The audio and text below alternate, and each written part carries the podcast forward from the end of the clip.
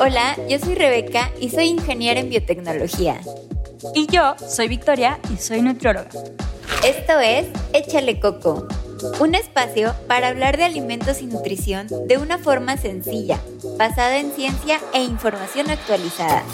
Y además, de la mano de invitados e invitadas, exploramos qué puede hacer un nutriólogo o nutrióloga más allá de la consulta, así como otras experiencias de diferentes profesionales en torno a ciencia de alimentación. Esto es Échale Coco.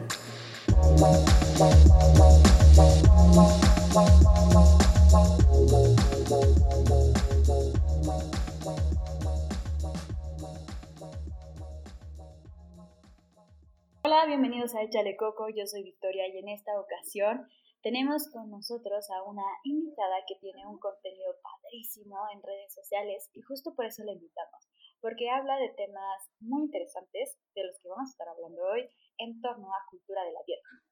Em, Carolina es nutrióloga de formación y como les dije también tiene esta red social NutriGeek y también tiene, por ahí vimos bastante eh, elaborado también su consulta personal en donde va un poquito más allá de la nutrición. Y lo que Muchas gracias a ti por, la invitación eh, y bueno, por el espacio. bienvenida, eh, Carolina. Bueno, como ya dijeron, yo me llamo Carolina, pero en las redes sociales me conocen como NutriGeek. Yo soy nutrióloga clínica y actualmente soy una nutrióloga no centrada en el peso. ¿Esto qué quiere decir? Que dentro de mi consulta el peso es lo que menos peso tiene como tal. Eh, me gusta mucho promover la alimentación adecuada y sin sufrir por estar a dieta. Mi mensaje es un mensaje anticultura de la dieta y vamos a platicar un poquito sobre ese tema.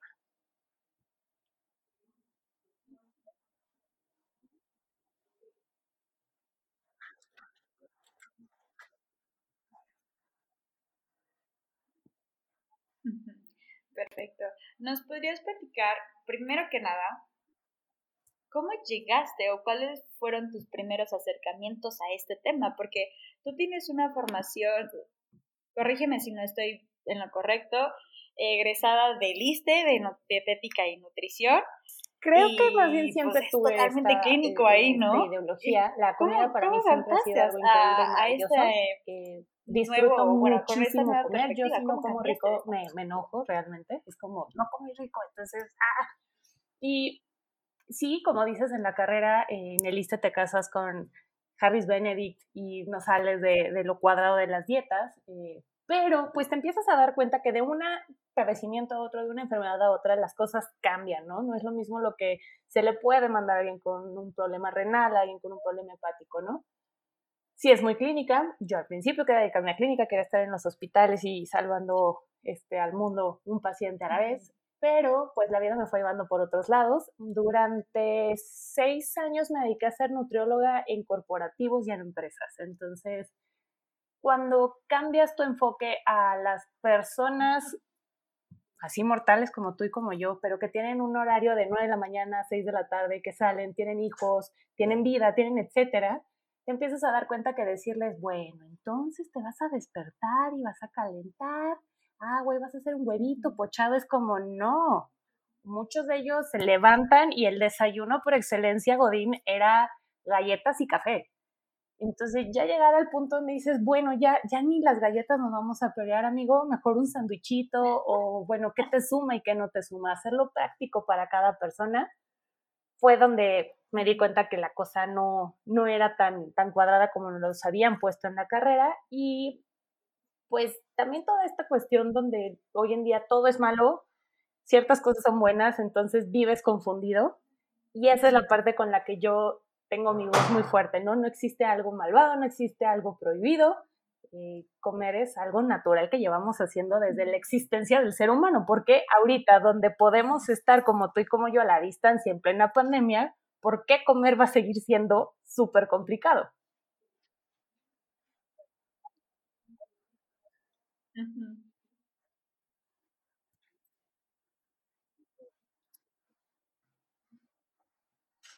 sí, sí. Y justo eso es, esa última pregunta es la clave.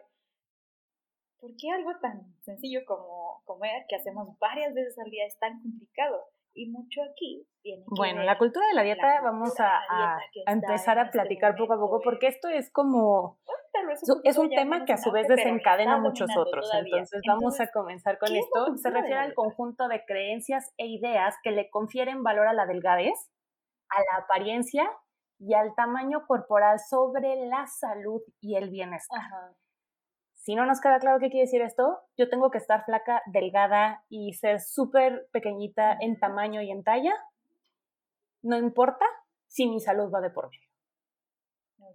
También este concepto de cultura de la dieta le da la importancia a la restricción calórica, es decir, cuántas calorías tiene esto, no me lo voy a comer porque le da valor a eso. Normaliza que le hablemos de manera negativa a nuestro cuerpo, a nuestra imagen corporal y etiqueta a los alimentos como este alimento es bueno o este alimento es malo.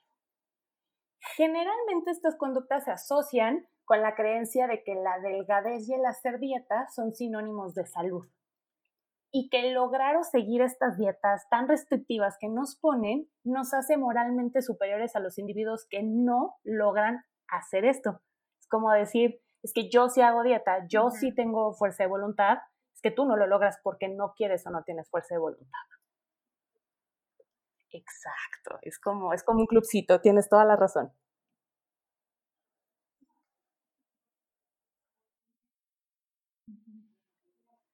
No puedes entrar al club.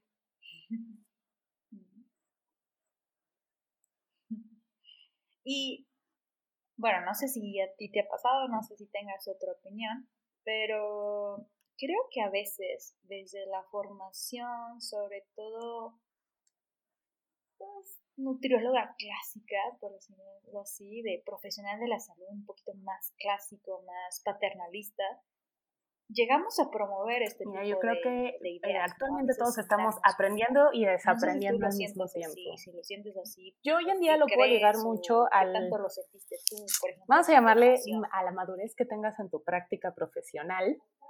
Dígase, así como tú eres un bebé y luego eres un niño y luego eres un adolescente y un adulto, lo mismo sucede en tu vida profesional como nutriólogo, ¿no? Claro que cuando yo salí de la carrera era la nutrióloga más cuadrada del universo y ni se te ocurra voltear a ver una gordita de chicharrón porque el diablo, ¿no?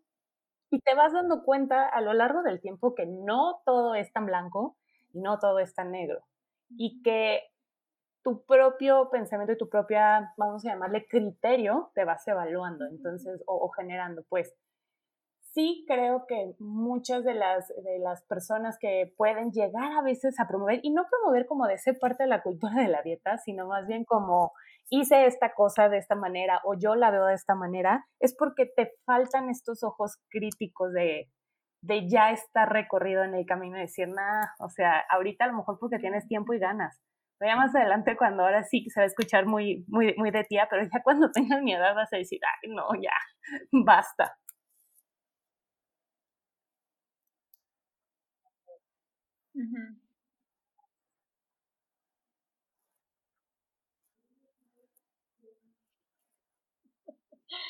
Sí, sí, pues sí. Eh, es también parte de esta transición que eh, estamos llevando desde hace décadas tal vez, entre un vienes a consulta y el profesional de salud es el Dios y Señor que te dice qué vas a hacer, no importa si quieres no. Perdón, aparte, creo que otro, otro tema ahí es, hoy escuchaba a, un colega platicar, para personas decía, siempre en la carrera nos contaron sobre el cuerpo de un tercero, ah, otra persona. Entonces, ninguna de las tres partes involucradas es la correcta, porque tú estás recibiendo la información de un paciente, pero te la está contando un autor. Entonces, pues también desde ahí con que dices, ah, ah, caray. Y cuando, y, tiene mucho que ver con esto que mencionas, ¿no? Cuando llega el paciente y te dice, es que a mí no me cae bien eh, el guacamole, y te dice, pero comes aguacate, ¿cómo es que el guacamole te caiga mal? O sea, obvio no. Yo soy el experto y es, y ahí es también donde empieza el tema donde, pues no, él es experto en su, él lleva más tiempo en su cuerpo que tú conociéndolo.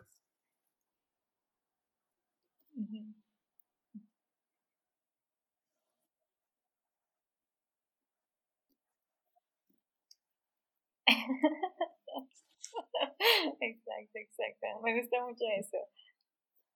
¿cómo alguien puede identificar? Yo creo que, pues, primera vez que a todos nos ha tocado de rebote la cultura de las dietas. Está muy, muy metida en, nuestra sociedad. y desde, data desde, no, yo creo que unos 300 años, no sé, trata muchísimos años atrás. ¿Y cuál es el problema con la cultura de la dieta? Que ya es una cultura aprendida. Es decir, la Coca-Cola es mala. Pues bueno, la Coca-Cola ni es muy buena ni es muy mala. Es un refresco. Yo no he visto una Coca-Cola que suba y ahorque a alguien o le mete el pie a alguien, jamás. Pero, pues bueno, dependerá. Es una persona de la industria de la construcción que no tiene acceso a agua potable y que necesita cubrir su requerimiento de energía. Pues bueno, a lo mejor ahí de que tome agua de la llave y tal vez se genere una amibiasis, a que a lo mejor tenga que consumir una bebida azucarada, mm, habrá que evaluar. Muy complicado. Entonces, la cultura de las dietas es todo un tema. Desde si te has escuchado decir este alimento es bueno o este alimento es malo, es probable que hayas estado metido. Desde decir, ay, si tan solo yo tuviera el cuerpo de fulanita de tal, es probable que ya tengas ahí alguna, alguna idea o, o ya estés metido, porque es un poco complicado definirla. Cuando normalizas el, ay, ayer comí mucho, hoy no voy a comer. O cuando le das prioridad a las calorías sobre los nutrimentos. Cuando hablas feo del cuerpo de las personas grandes. Eh, ahí entra otro tema que es como el salud en todas las tallas, eh, la gordofobia, van como agarrados de la mano, va uno con el otro y todos van hacia más o menos el mismo lado cuando has hecho algún detox, por ejemplo, eso también es cultura de las dietas. Básicamente cuando te ofrecen la solución única y cuando el problema realmente crees que está en ti. El tema no es que no haya tallas para ti, el tema es que tú no eres el tamaño de esa talla, el tema es que tú no eres lo suficientemente saludable. El tema con la cultura de las dietas es que jamás vas a poder cumplir con lo que ellos proponen, si no es porque tienes que hacer exacto. Si no es porque tuviste que hacer un detox, ahora es porque tienes que tomar agua con vinagre. Si no es porque ahora tenemos que hacer la dieta fulana de tal, la dieta tal. Todos los años sale una dieta específica o un método específico. Ojo, la cultura de las dietas tampoco debe ser confundida con hacer dietas. Son dos cosas diferentes. O sea, si yo tengo una persona que tiene, no sé, vamos a decir, un problema renal. Y por situaciones específicas de su salud se le indica que no consuma ciertos alimentos, bueno, ahí es por su salud. Y si esa persona está consciente que no lo hace también desde el, ah, voy a estar más delgado, voy a tener más cuadritos, son dos conceptos diferentes, porque aquí se confunde mucho, es como nutrióloga y en contra de las dietas, eh, eh, eh, eh. no, porque también el nombre dieta hoy en día ya está muy, muy mal utilizado, pero dieta viene del griego que era lo que comes todos los días. De ahí, exacto, y de ahí viene el adjetivo calificativo, correcta, incorrecta, alta en bla, baja en bla, bla, bla, bla. Entonces, es un tema muy complicado, es un tema muy confuso. Y todos tenemos dieta.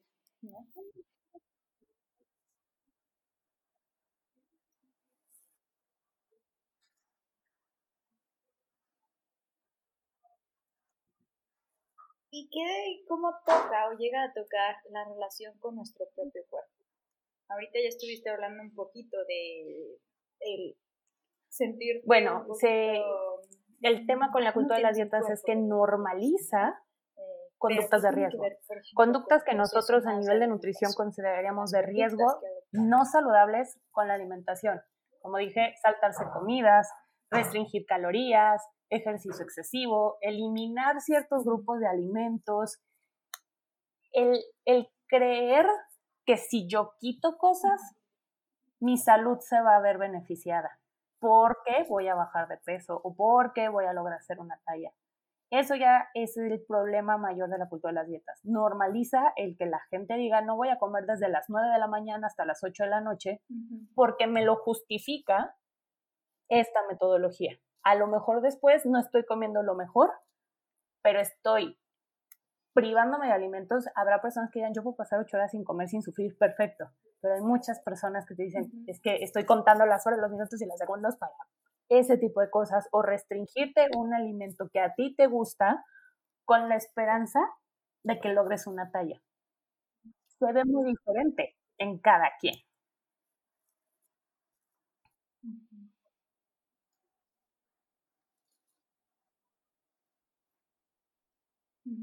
Pareciera... Pareciera que solo por medio de la restricción puede ser. Exacto. Puedes llegar a ser valorado, valorada, entrar a este club que decíamos, y que si no te restringes, si no dejas de ser tú, no puedes ser. Está bien extraño, ¿no? ¿Cómo desde nosotras somos, bueno, a nosotros nos toca estar ahí como eh, apoyando a gente. Creo que es un, una, una pregunta un poco complicada, ¿no? Porque habrá, habrá nutriólogos que te digan, cuando tú promueves la alimentación intuitiva, pero sales en bikini, eso es contrario, es como, desde su perspectiva, es válido, ¿no? Yo creo que lo que ya no está válido es que cuando le metes tu cuchara como persona, porque sí debemos de, tener muy claro que existe Caro, que es una, una mujer de 38 años, que hasta, y existe Caro la nutrióloga. Entonces, claro, la nutrióloga no puede meter sus broncas personales hacia los pacientes.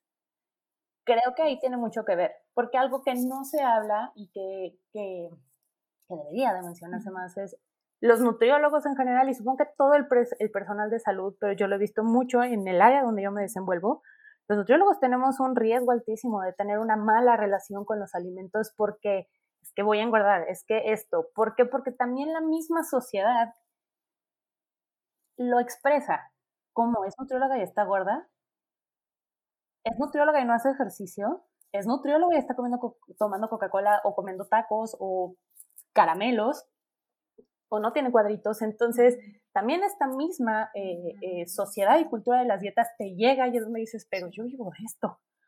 Entonces es muy complicado decir quién está bien y quién está mal, porque es como un pulpo que nos tiene súper agarrados los tentáculos y ya ni sabemos cuál es tentáculo y cuál, es, cuál parte es nuestra.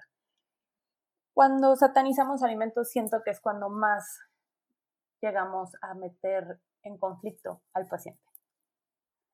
Es ahí.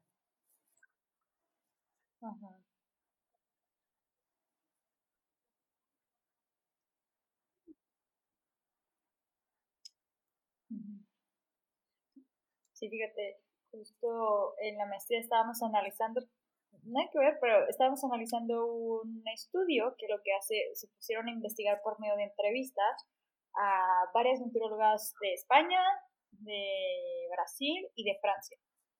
Y está bien curioso, o sea, literalmente estaba leyéndolo y me reía, porque parte de esto decía, es que hay una incongruencia, porque al mismo tiempo que dicen que una alimentación saludable puede, o puede tener cualquier alimento, todo dependiendo de las características, justo como dijiste hace rato, ¿no? O sea, cada quien tiene que ir construyendo su propia forma de comer saludable, por decirlo así. Pero al mismo tiempo, repetimos, solemos repetir como gremio, como profesionales, eh, mensajes como esto es malo o esto es bueno o esto es incluso más saludable o menos saludable y lo cual se vuelve complejo se vuelve complejo para nosotras mismas, porque ya ni sabes ni qué decir ni cómo decir, y también para quienes nos están escuchando. O sea, Yo creo que es, irreal pretender que cambie. Generamos una congruencia. Mm, algunos van a decir, esta ya se derrotó, ¿no? Con que una persona se dé cuenta que está la cultura de las dietas, que siempre va a estar ahí. Esta cultura. Eh, muchas veces yo les digo, es, es como el racismo o es como el machismo, es, em, estamos empezando a aprender y identificarlo y empezamos a trabajar. ¿No va a cambiar de un día a otro? Claro que no. ¿No lo vamos a deshacer? Claro que no, sobre todo porque hay intereses billonarios y es una industria que está detrás. Pero siempre y cuando podamos dar información, creo que las personas podrán definir si les sirve o no les sirve, pero se va a escuchar feo. La idea es que algún día dejemos de vivir en la cultura de las dietas, pero llevamos años y generaciones en eso y nos va a tomar un buen rato.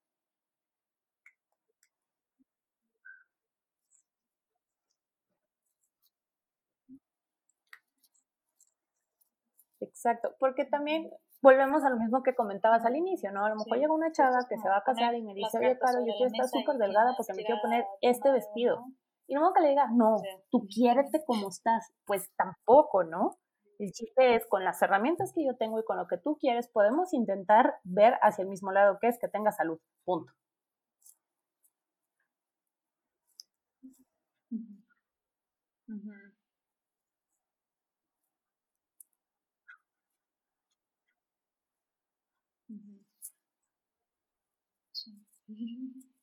Es súper interesante, pero también es justo lo que se trata de cambiar esta perspectiva de que así como no le vas a imponer la idea de si no entras en este cuerpo no, no eres saludable, también no imponer la idea de pues, esta nueva perspectiva, ¿no?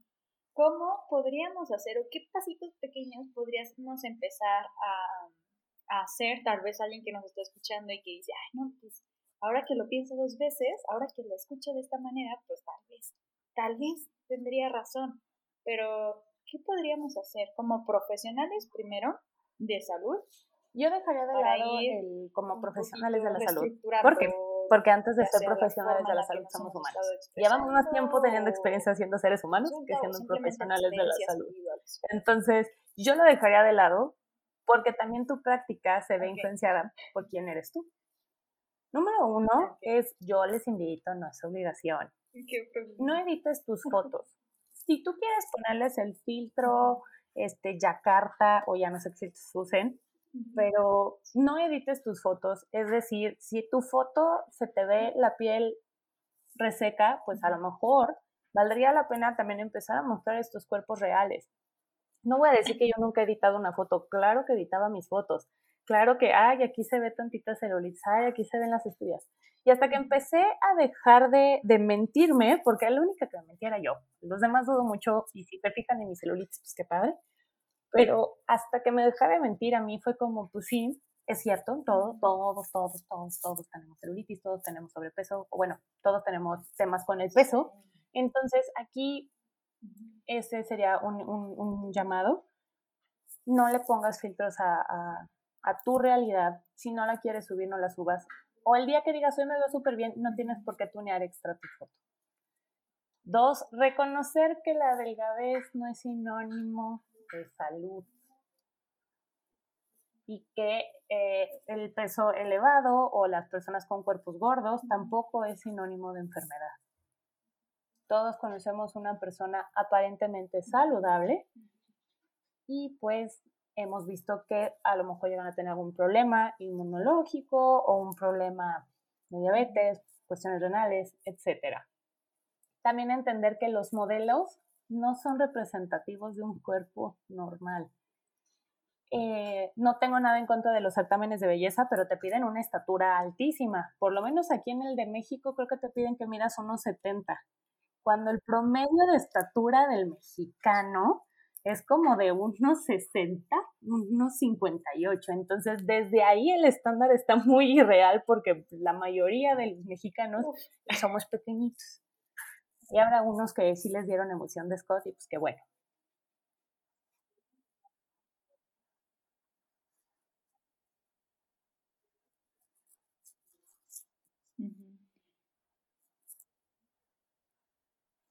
Y, ahora con esto de los influencers y así, pues ves personas que tal vez parecieran un poquito más mortales en el sentido de que no están en las revistas, pero tal vez sí hasta les conoces personalmente, pero aún así están eh, modificadas, ¿no? Como tú dices, a veces en persona se ven de tal manera, pero ya cuando los ves en las redes sociales, y no solamente la parte del cuerpo, esto, tú nunca sabes todo, ¿no? Porque ha pasado a la otra persona. Una fotografía que no es Alguna vez recuerdo que decías que si yo algún día estuviera tan linda y tuviera un cuerpo tan precioso como el de Belinda, híjole, otra cosa sería. Y tiempo después, alguien, algún medio de chismes, saca la comparación de qué, qué pasó con esta persona o con quien quieras. Diez años después, y dices, ah, caray, como que sí cambió.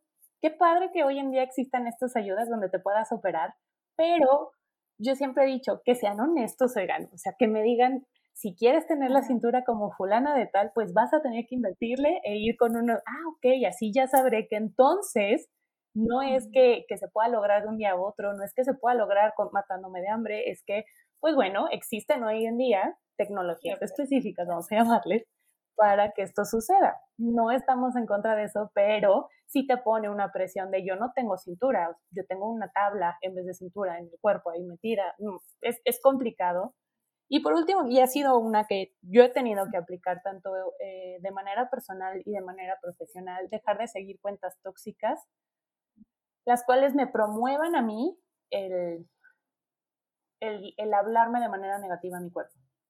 A lo mejor ves una chava con un cuerpo precioso y algo que yo hacía mucho, bueno, no hacía de manera consciente, pero me sucedía, eh, los catálogos de ropa interior que había de pandemia eh, impresos, a mí me pasaba que los empezaba a ver porque quería comprarme ropa interior y terminaba diciendo, qué bonitas piernas tiene esta chava, ojalá yo pudiera tenerlas.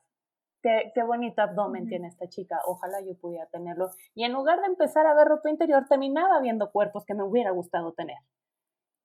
Ahí fue donde dije, cara, esto no es para ti.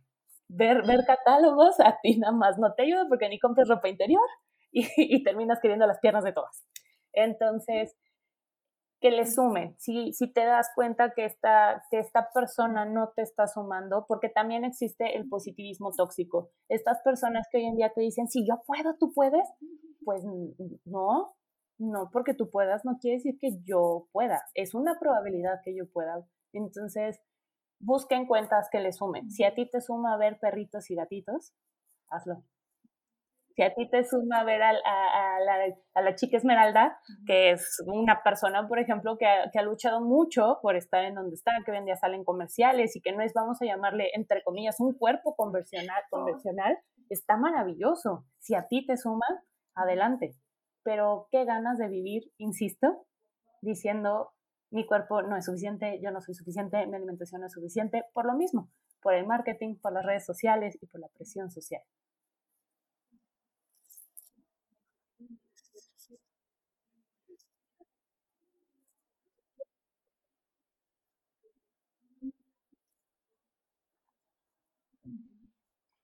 me fascinan estos tips, mm, pequeñas acciones que podrían, porque incluso que ya lo hayas procesado, como dices, tal vez no ya estás como consciente. Y ojalá fuera que yo decida que la cultura de las dietas se va.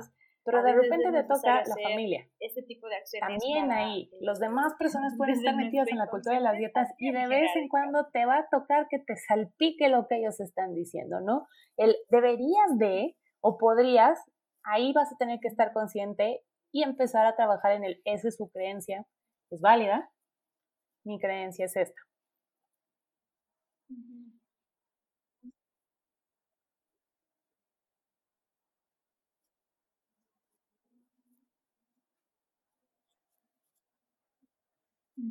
Sí, sí, sí. Y hasta uno mismo, ¿no? Una misma se va como sorprendiendo cada vez encuentras tal vez una actitud que antes no notabas, pero de repente, ay, sí, había estado haciendo esto, cada vez que sucedía esto yo me juzgaba de esta manera y, no te das cuenta hasta tiempo después.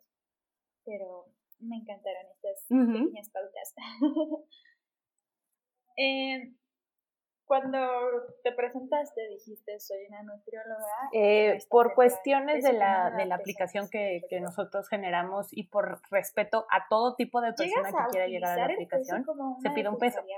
Pero no se pide de, manera obligatoria. Si tú me pones cero y en las instrucciones al final cuando alguien me contacta y si no quieres poner tu peso, no lo pongas. ¿Lo llego a tomar en cuenta?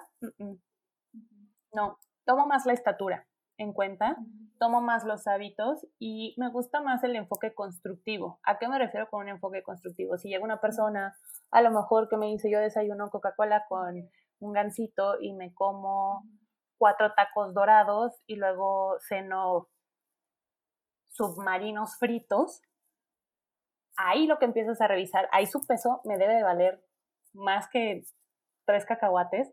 ¿Por qué? Porque lo que tengo que cambiar son sus hábitos. Y ya sabemos que la pérdida de peso, el tema no es la pérdida de peso, el tema es cómo voy a hacer que el paciente o la persona en cuestión se mantenga en ese peso perdido.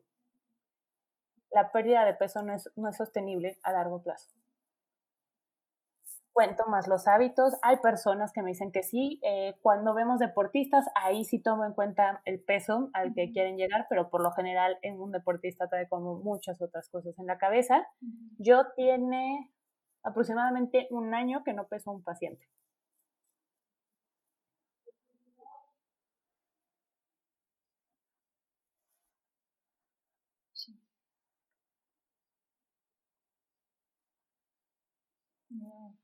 ¿Y qué sucede cuando llega alguien con esta idea de que tienes que tener, por ejemplo, el típico del peso ideal, que hay calculadoras que no sé de dónde sacan eso, pero mi peso ideal es tal, o están como muy al pendiente, o quieren eh, estar, que les diga si está bien. la verdad es que si me preguntan cuál es mi peso ideal, ay, mira, eso yo ya no lo uso, pero vamos a revisarlo. y ya, tienes la fórmula, porque cuando salí de la carrera la usaba.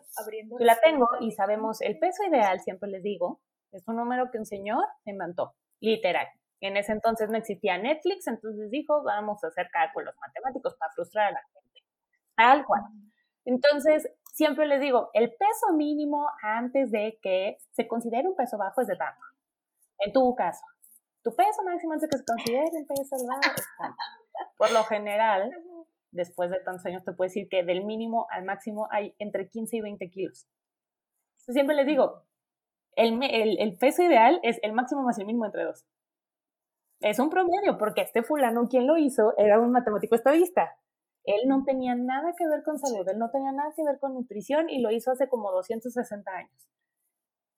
Se les explica esa idea y es como, ah, ok, pues sí, o sea, podemos intentar estar en cualquiera de estos dos pesos si tú así lo deseas, pero yo te diría que intentes primero con otros métodos, porque cuántas veces has intentado llegar a un peso de muchas maneras correctas, no correctas, y cómo te ha funcionado. Hay muchas veces el paciente como que dice, ah, bueno, oh, ok, ok, ok, ok. Me enfoco más en, rarísimo que yo le diga a un paciente, oye, ahorita que estamos en consulta online, ¿y cuánto pesaste? Nunca. Evito la pregunta muchísimo. Hasta que ellos me dicen, oye, me pesé. ¿Y cómo te fue? porque ahí es totalmente cosa de ellos. Ellos fueron los que de manera personal fueron a pesarse, yo no lo pedí. Exacto. No te vas a pelear con esa creencia del paciente porque al final es tal vez lo que de manera consciente ya está arribita cree que es lo correcto.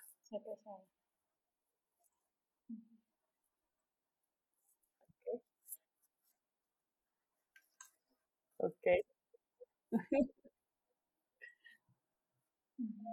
Tenemos un par de preguntas que solemos hacer aquí en Echarle Coco, un poquito más para conocerte, quién hay detrás de la profesionista de NutriGeek, arroba NutriGeek. y entre ellas está uno... Amo, amo el tocino, me encanta. ¿Cuál es delicioso, es la cosa más rica del universo. Oh, Así, en lo que lo pongo. Una de tus comidas favoritas. Eso no quiere decir que lo come muy seguido, porque aparte soy muy sangrona para el tocino. El tocino bueno es el del Costco. sí, para mí el tocino es máximo, pero lo que más disfruto y, y es algo que, que, yo tengo un término, o en casa tenemos un término que se llama no te arruines la comida, que quiere decir, puede que un alimento esté deliciosísimo, pero tal vez si me como dos de ese alimento voy a terminar empanzonado, me voy a sentir mal, lo voy a estar repitiendo todo el día, entonces ya no va a ser tan increíble la experiencia. Por eso les digo, para mí comer es una experiencia. Las gorditas de chicharrón, son lo máximo, me encantan, o las gorditas de carnitas, me gustan muchísimo, las amo y las adoro y es de las cosas que si me invitas, no te voy a decir que no, las amo, me voy a comer una, siempre voy a querer comerme dos, pero como tres horas después voy a estar, qué bueno que nada más me comí una.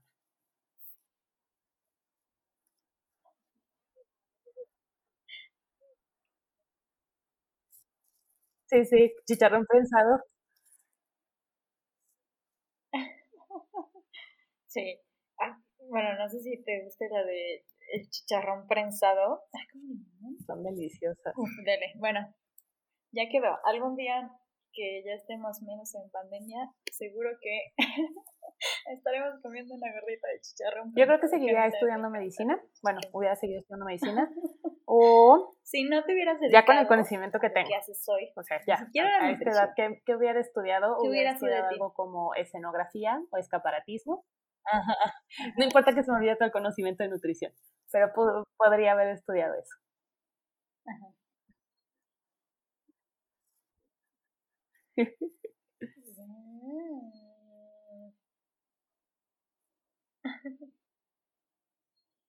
wow, qué interesante. Muy diferente.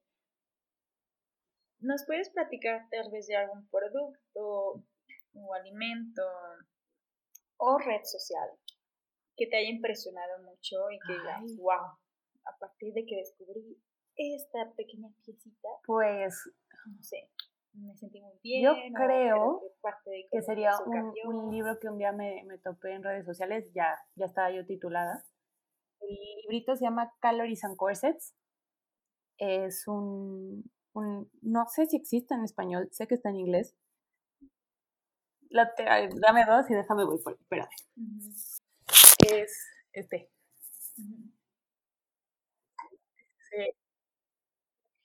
Pues bueno, este de Calories and Corsets es la historia de las dietas en lo que ha sucedido en 2000 años. Está narrado por una mujer. ella se llama Louise sí, eh, para ella es británica, ella es periodista.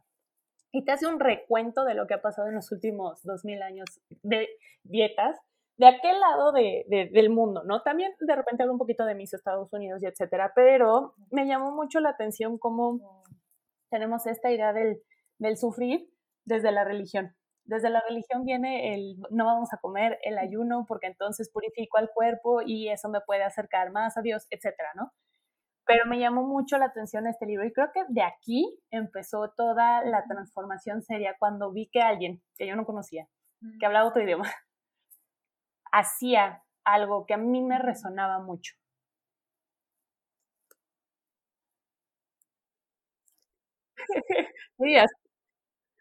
es más, esta, esta, si tienes Kindle también, pero hasta anotaciones hice en el libro, toda subrayé fotos, la verdad es que no, no he tenido la oportunidad de subir un review, porque sé que voy a decir, lo tengo que volver a leer tres, no, más. Sí, Esto me lo regaló mi novio, entonces ya tengo como cinco años que tengo este libro y yo creo que si lo vuelvo a leer, muchas otras cosas las voy a entender. Pero este, si, si eres Nutri o, o eres personal de la salud interesado en, está bien heavy.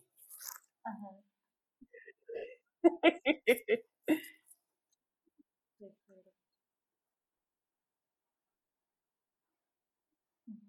Súper. Perfecto, hasta lo vamos a recomendar allá en Échale Coco. La última pregunta y un poquito también a invitación a quienes nos escuchan es ¿por qué es importante? Yo creo que cada uno de nosotros tiene un valor agregado en consulta. Tener eh, o meter. Habrá gente que no resuene con mi manera de hablar, habrá gente que no resuene con que hago muchas caras, porque es algo que me dicen mucho en redes sociales. Y creo que necesitamos toda la ayuda que se pueda ahí en redes sociales. Yo odiaba las redes sociales, yo no usaba Facebook, yo no usaba Instagram, yo no usaba nada. Y hoy en día es parte de mi trabajo. Si tú tienes algo de lo cual eres experto, vamos a decir, o estudiaste, le invertiste tiempo, adelante, habla en redes sociales, siempre vas a encontrar alguien que va a resonar con tu mensaje. El punto es sumar entre todos y creo que eso, eso es, es algo que enriquece las redes sociales, diferentes puntos de vista, en no quedarnos encerrados con que 2 más 2 es 4. Entonces podemos abrir un poquito más nuestro panorama.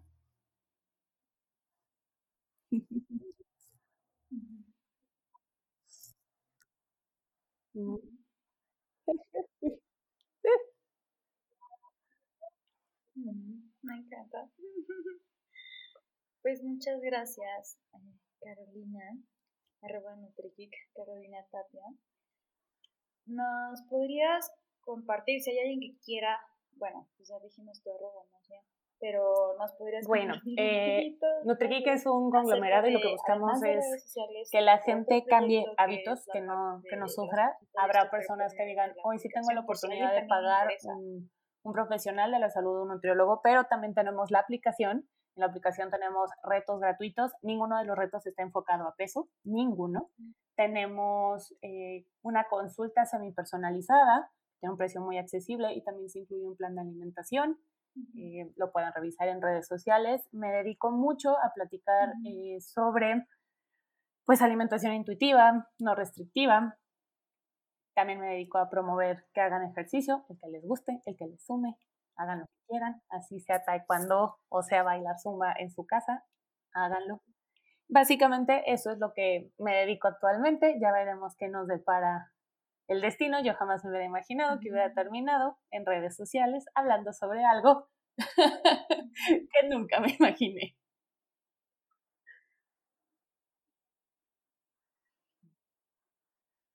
No, gracias a ti, Victoria. Muchas gracias. Oh, qué padre. Pues muchas gracias por estar aquí con, en Échale Coco. Siempre estás invitada y gracias por compartir.